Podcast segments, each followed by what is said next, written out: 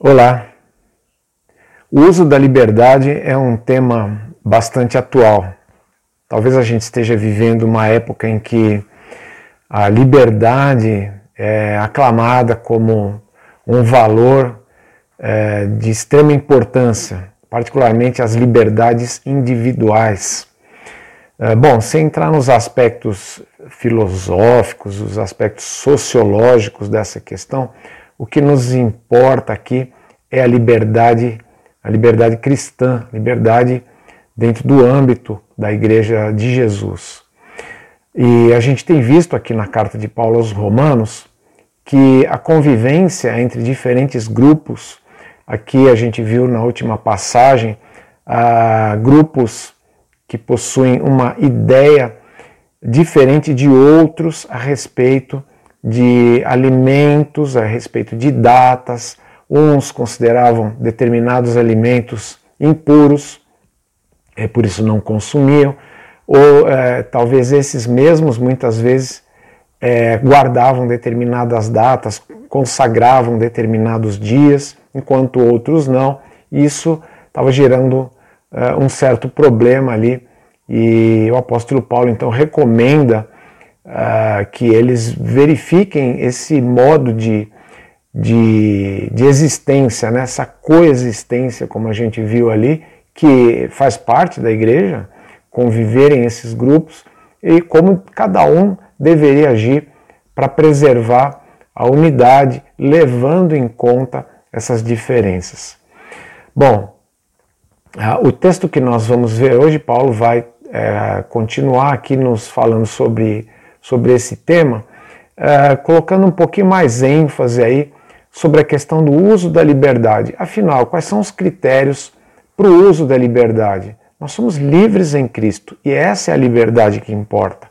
Uma liberdade que é diferente das liberdades que os políticos, os sociólogos, filósofos, é, psicólogos possam aclamar. É uma liberdade conquistada por Jesus e que nos coloca numa situação realmente de uh, desobrigação em relação a datas, a comidas especiais, esse tipo de coisa, mas, por outro lado, existem sim critérios a ser observados, não basta apenas fazer o que, o que eu sou livre para fazer. Eu sou livre, mas eu tenho que me perguntar: devo fazer realmente isso?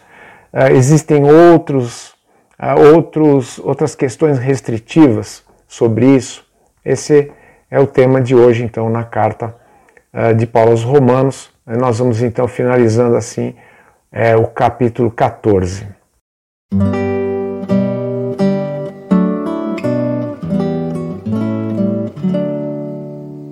Então, a nossa sequência aqui no capítulo 14, é, para finalizar, é, começa no versículo 13 nós vamos até o 23, é, encerrando assim esse capítulo.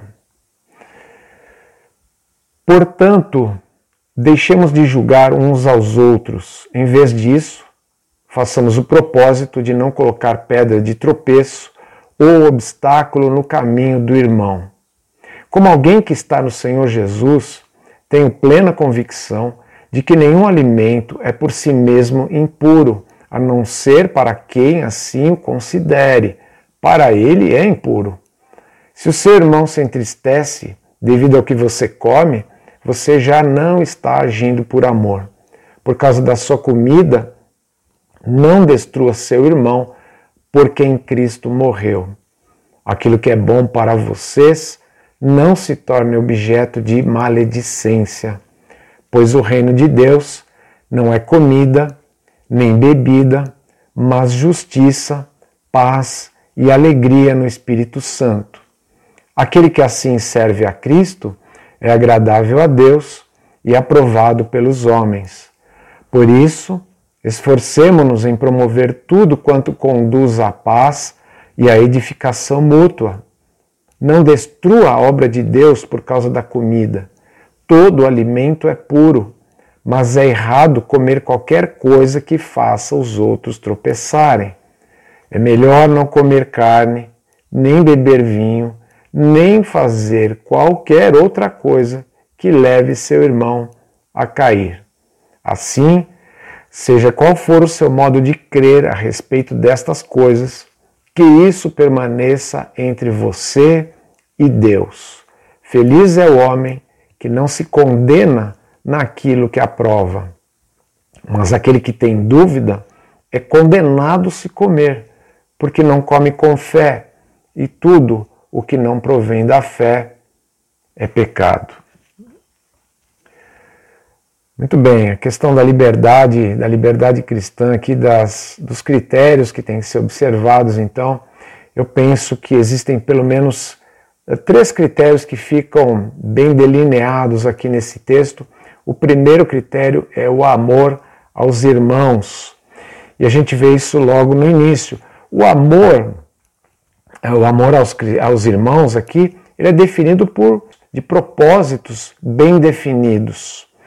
Uh, veja o versículo 13. Deixemos de julgar uns aos outros, portanto, está ligando aqui com o texto anterior, onde ele disse que o julgamento cabia a Deus, não nos cabe, não cabe a nós este tipo de, de julgamento. Existem julgamentos que cabem aqui neste mundo, mas não este tipo de julgamento, uh, e ainda mais quando se trata de questões que não envolvem, é, não envolvem coisas uh, que, são, que são proibidas, que são declaradamente erradas uh, ao fazê-las simplesmente por fazer.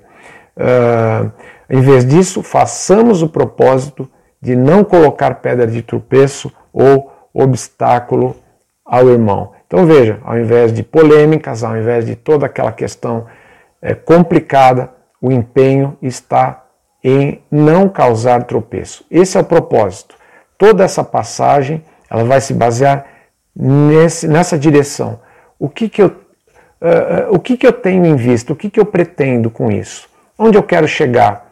Eu não quero que o meu irmão tropece. Veja que Paulo aqui, neste trecho, ele está enfatizando muito mais a questão, é, ou direcionando muito mais a questão para aqueles que são os chamados fortes, ou seja, aqueles que têm a compreensão de que comer isso ou comer aquilo não tem um valor intrínseco em si, um valor espiritual. Eu vou ficar contaminado cerimonialmente, eu vou ficar, eu vou pecar por comer determinada coisa, eu vou pecar por não guardar ou por guardar determinado dia. Os, uh, os que têm uma compreensão melhor, eles sabem que nada disso, nada disso é, acontece. Agora, qual é o empenho dessas pessoas? Em primeiro lugar, não colocar tropeço, ou seja, não causar qualquer tipo de dificuldade na vida espiritual do irmão, daquele que não tem essa compreensão. Então, preciso verificar se esse é se esse é o meu empenho. Veja que ele já disse lá atrás que nós não temos que pensar em nós, não é o meu, meu deleite, o que eu sei que eu posso fazer, eu sou livre para fazer, mas a minha liberdade ela não tem a ver só comigo, ela tem a ver com o outro. No caso aqui, ah, principalmente, em primeiríssimo ah, lugar aqui, os irmãos em Cristo.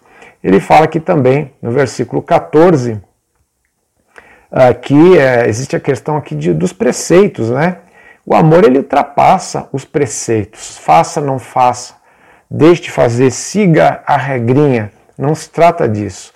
Se trata de que uh, o, o, que tem peso e o que não tem peso. E o que tem peso aqui? O que tem peso aqui é o, o valor do o que o irmão tem para mim.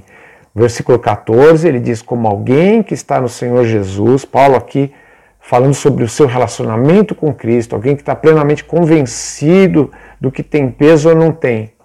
O que, que ele disse? Tenho plena convicção de que nenhum alimento é por si mesmo impuro. Então o alimento não é impuro, mas tem um porém. Ele, ele não é impuro em si, mas ele torna-se impuro a partir de que momento? A partir do momento que a pessoa o considera impuro. Então, uh, começa um problema aqui. Começa um problema, porque aquilo que eu como, vamos pensar lá no primeiro século, a gente já falou sobre isso, aquelas carnes, carnes que uh, o judeu não comia, carne que o gentio né, tinha receio de comer devido à origem uh, pagã. Será que a carne veio de um sacrifício ao ídolo? Será que essa carne é uma carne que Deus proíbe? Todas essas coisas ainda não bem compreendidas causavam sim um grande problema é, na consciência do irmão. Então, para ele, era impuro. Por mais que você diga o contrário, lá dentro, lá na sua consciência, isso ainda não foi trabalhado. Isso ainda não está é, assentado em bases sólidas. Então, ele vai continuar pensando que está errado. Então, veja que existe uma tensão da qual Paulo já falou anteriormente, então não é só mais uma questão do preceito. Não é simplesmente como alguns é, é, usam para certas áreas, essas chamadas áreas cinzentas, e dizem assim: ah, a Bíblia não proíbe, vai, vai, me mostra um versículo que diz que a, Bíblia, que a Bíblia proíbe tal coisa. Mas a Bíblia não proíbe uma série de coisas, no entanto, ela tem uma série de princípios que regulam é uma série é, dessas coisas. Existem princípios que nos levam a uma soma de fatores que nós temos que levar em consideração. E aqui o fator principal é o irmão, o que isto vai causar na vida dele. Muito bem. A parte de propósitos definidos ultrapassa preceitos, como a gente viu aqui no 14. E aqui no 15, nós vamos ver que uh, também é existe uma sensibilidade nesse amor. Veja aqui, é, se o seu irmão se entristece devido ao que você come, veja, você tem que estar atento a isso, né? Não é aquela pessoa que faz e não está preocupado, talvez até esteja achando é, engraçado o irmão é, sofrer com aquilo que você está fazendo. Talvez você não esteja dando a mínima, né? No caso daquele que tem essa compreensão, ah, posso comer qualquer coisa. Mas e o irmão? Será que o irmão está sendo afetado ou não? Tem que haver sensibilidade. Ele diz no versículo 15: se o seu irmão se entristece devido ao que você come, você já não está agindo por amor. Então descarta o amor. Você está agindo é, pra, por você mesmo. Né? Então esqueça uh, o amor aqui. Por causa da sua comida, não destrua o, seu irmão, porque em Cristo morreu. Ele é seu irmão, ele tem valor para Cristo, porque Cristo morreu por ele. É, e por esse motivo mesmo ele não vai perder a salvação, essa destruição aqui é muitas vezes associada na palavra de Deus à, à, à perdição eterna, mas aqui ela não pode ter esse significado, evidentemente. A destruição aqui é uma destruição no sentido de ruína espiritual, um enfraquecimento, um impedimento aqui, uma barreira ao seu crescimento espiritual. Ou seja, se ele, ele é imaturo por não compreender algumas coisas, ele vai, ele vai continuar sendo imaturo, vai criando uma série de barreiras, uma série de dificuldades ao seu crescimento. E se as pessoas agem dessa forma, é, não dando a mínima para isso, uh, isso só vai complicar a situação. Essas barreiras também entre os grupos, elas vão piorando e isso certamente temos que dar razão aqui ao apóstolo Paulo. Não podemos chamar isso de amor. O, o, o mais apropriado aqui é chamar de desamor mesmo. Né? Uh, além disso, uh, é interessante que esse amor ele não se restringe a uma ação que fica só entre os irmãos. Olha o versículo 16. Aquilo que é bom para vocês, ou seja, a sua liberdade, aquilo que você percebe que é um benefício de estar em Cristo, a liberdade em Cristo é um benefício, você poder comer à vontade, assim, no modo de, de entender, não, é, não tem restrições alimentares, você não precisa guardar datas, etc. Isso é um bem, isso é um, um patrimônio cristão, mas que isso não se torne motivo de maledicência. Uh, Paulo aqui uh, o que ele está pensando basicamente é a respeito do que ocasiona em termos de testemunho esse relacionamento entre os irmãos. Quando os irmãos que têm uma compreensão melhor, que têm uma compreensão mais acurada, mais profunda, mais desenvolvida, eles não agem com amor. O que, que isso repercute? É interessante que muitas vezes as pessoas pensam que é um bom testemunho é, é, sair por aí dizendo aos quatro ventos: Ah, eu na minha igreja, no meu no meu, no meu segmento religioso, no meu, no meu cristianismo, não, existe essas, não existem essas regrinhas. Lá é tudo muito tranquilo, é tudo muito, muito livre, existe liberdade. Em primeiro lugar, você está falando para as pessoas uma sobre uma liberdade que, na verdade, elas ainda não entendem o que é isso. Não adianta pregar a liberdade, temos que pregar o Evangelho e não tentar criar atalhos para que as pessoas é, simpatizem com Jesus. É, por outro lado, quando nós agimos com desamor, isso sim, as pessoas acabam de alguma maneira captando isso e percebendo essas diferenças, essas rusgas, esses atritos que surgem, uh, os tropeços, as dificuldades, as confusões, onde elas começam a perceber que uma pessoa, uh, um cristão fala uma coisa e outro fala outra. Por quê? Porque a, a, acaba havendo uma falta de sintonia com a palavra de Deus e o dever daqueles que têm mais compreensão é ceder, ceder em nome dos seus irmãos, para que inclusive isso gere um bom testemunho.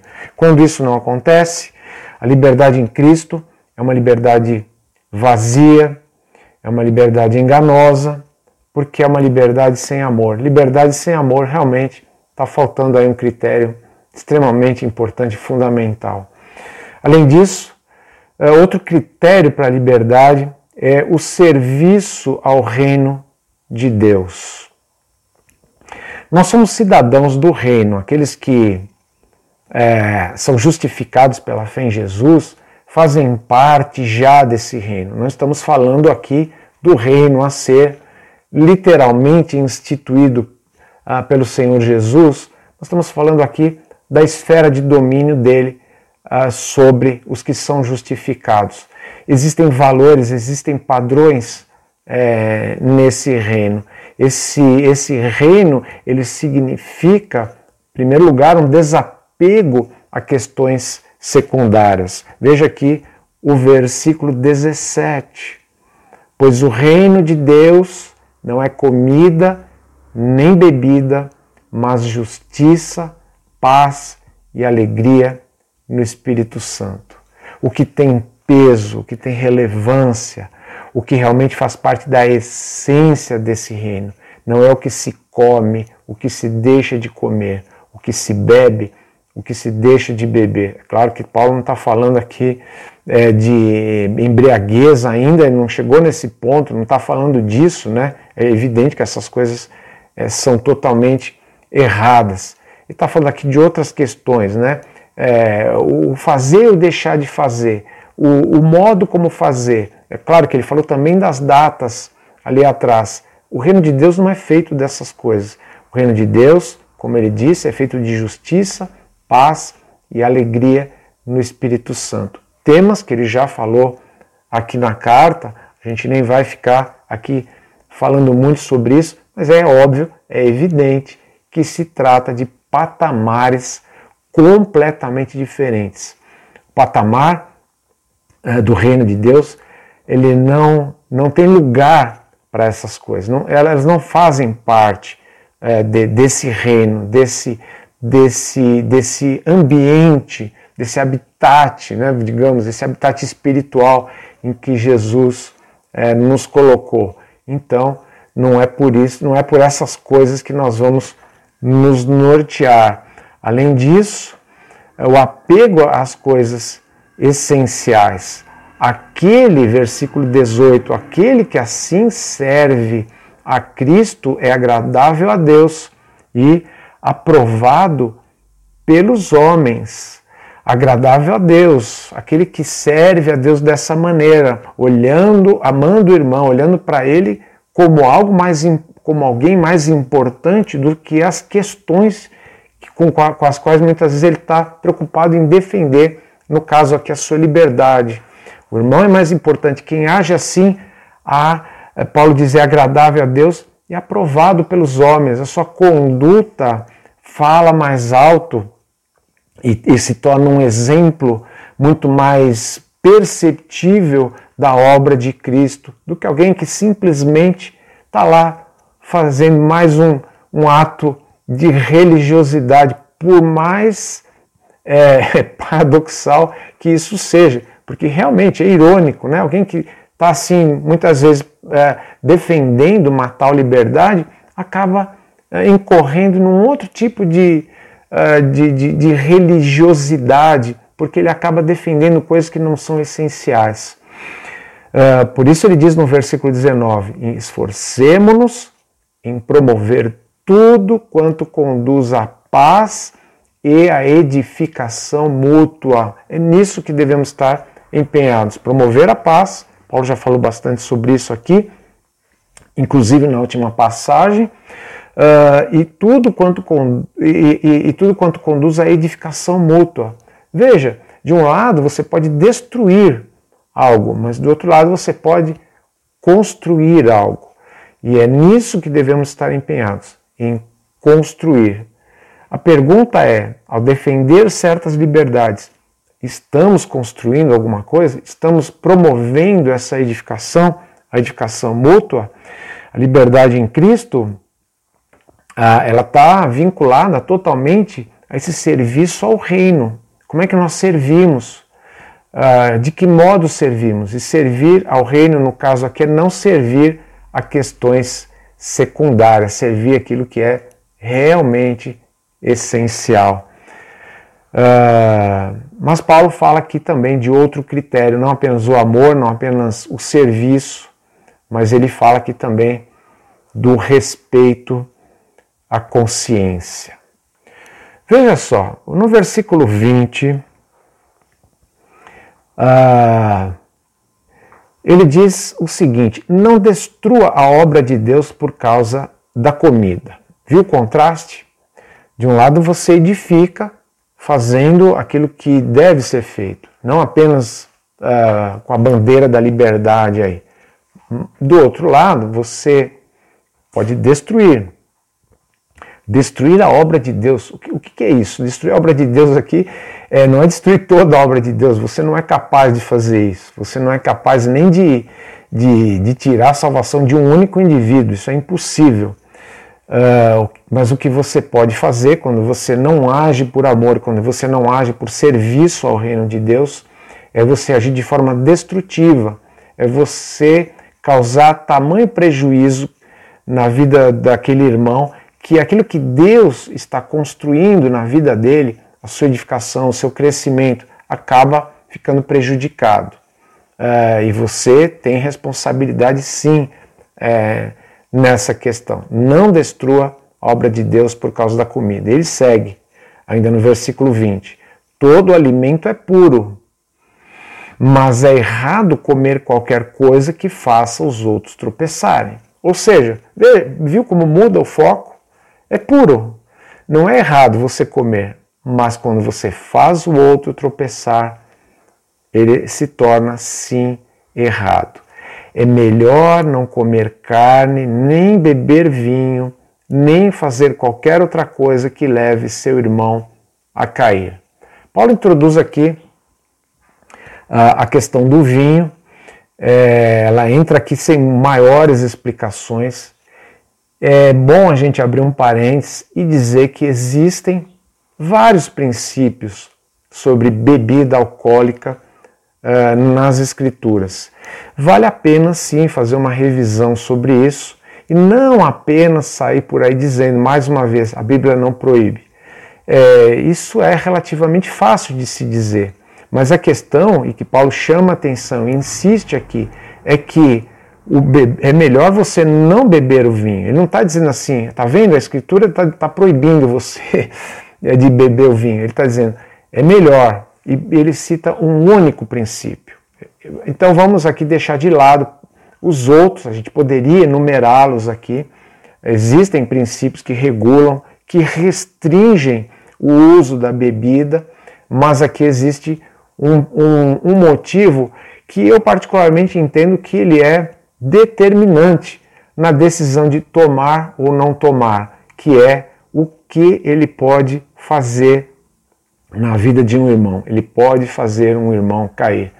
E, e diga-se de passagem, de todas essas questões que Paulo levantou aqui, esta talvez seja a mais contemporânea, porque além das questões cerimoniais que poderia, uh, poderiam fazer mais sentido ali no primeiro século, uh, e claro, havia as questões de embriaguez já ali naquele tempo, mas particularmente hoje isso permanece.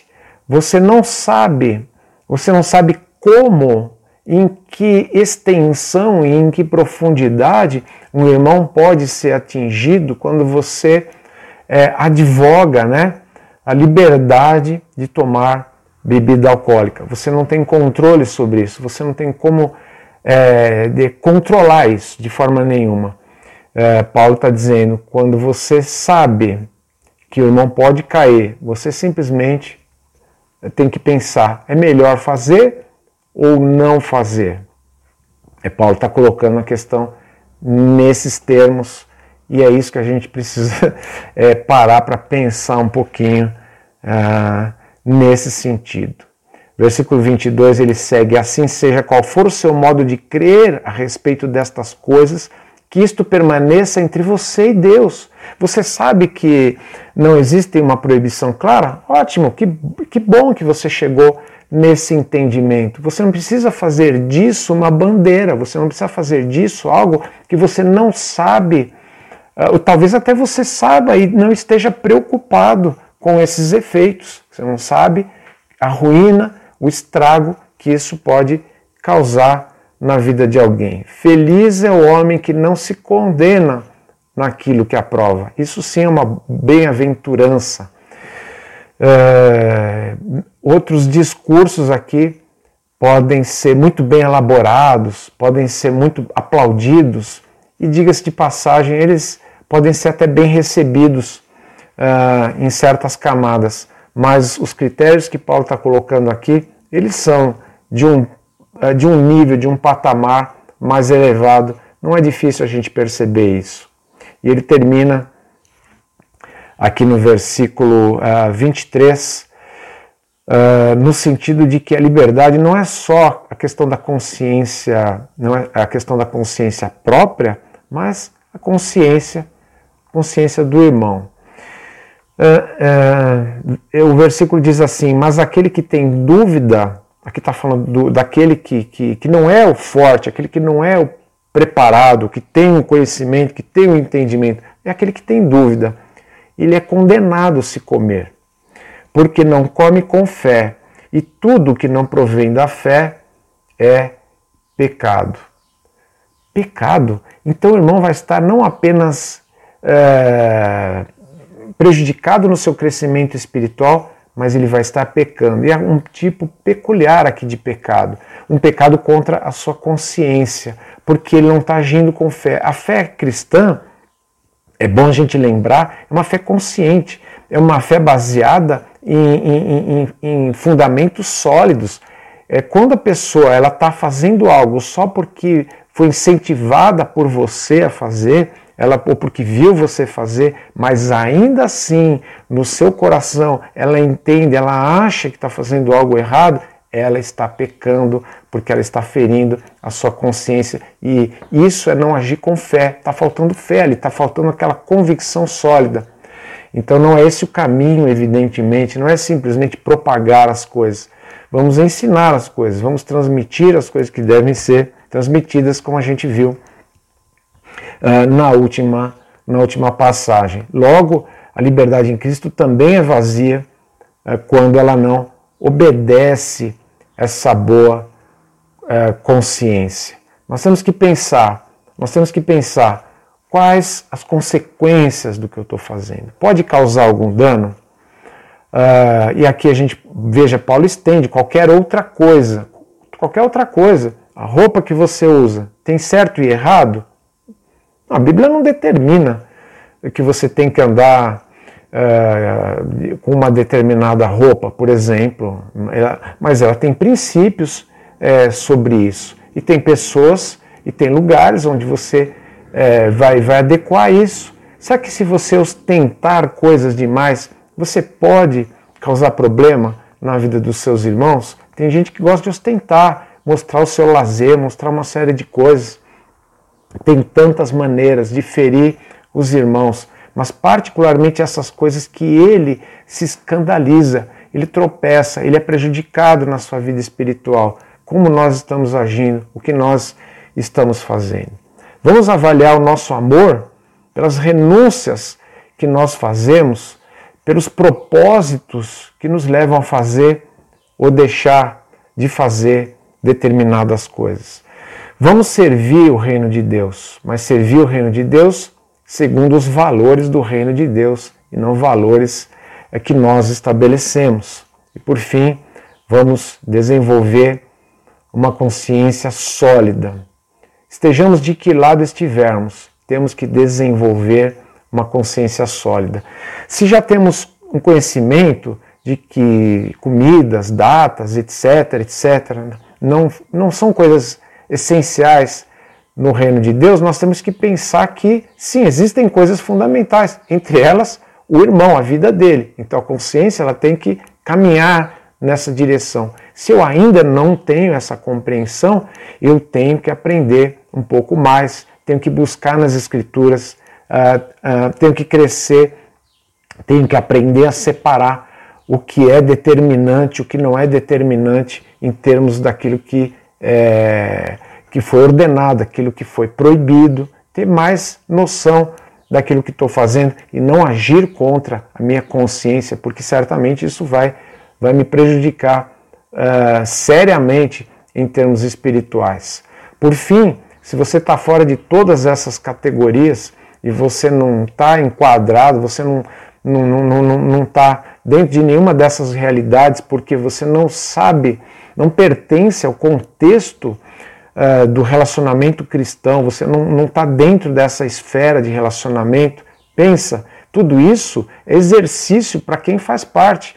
A gente está falando de coisas que são é, difíceis, que têm que ser levadas a sério, mas que nos exercitam, que nos fazem crescer. Se você não tem nada disso, você está perdendo muita coisa, mas você está per tá perdendo o principal, que é o relacionamento com Deus por meio de Jesus Cristo. Então você precisa, evidentemente e prioritariamente, ter esse relacionamento. Volte lá nas passagens anteriores, volte nas primeiras mensagens aqui desta série, entenda o que é ser justificado pela fé em Jesus Cristo e aí sim começar essa jornada, que é uma jornada inigualável, uh, que, que a gente tem aqui neste mundo. E por fim, uh, quando se encerrar nossa jornada aqui, a certeza de que estaremos lá com o Senhor Jesus. Muito bem, na próxima semana a gente vai uh, entrar então no capítulo 15. Paulo vai trazer mais algumas, uh, algumas pinceladas aí sobre essa, sobre essa questão uh, dos, das pessoas chamadas fortes, os fracos. Ele vai falar um pouquinho mais o que isso tem a ver com judeus e gentios. Ele vai voltar um pouquinho mais nisso, vai, vai fechar eh, essas questões aí nessa base. Então, que estejamos é, predispostos a aprender mais, mas que as questões desta semana sejam bem entendidas, bem compreendidas e estejam trazendo proveito aí na vida de cada um. Então, então até a próxima semana e que Deus te abençoe.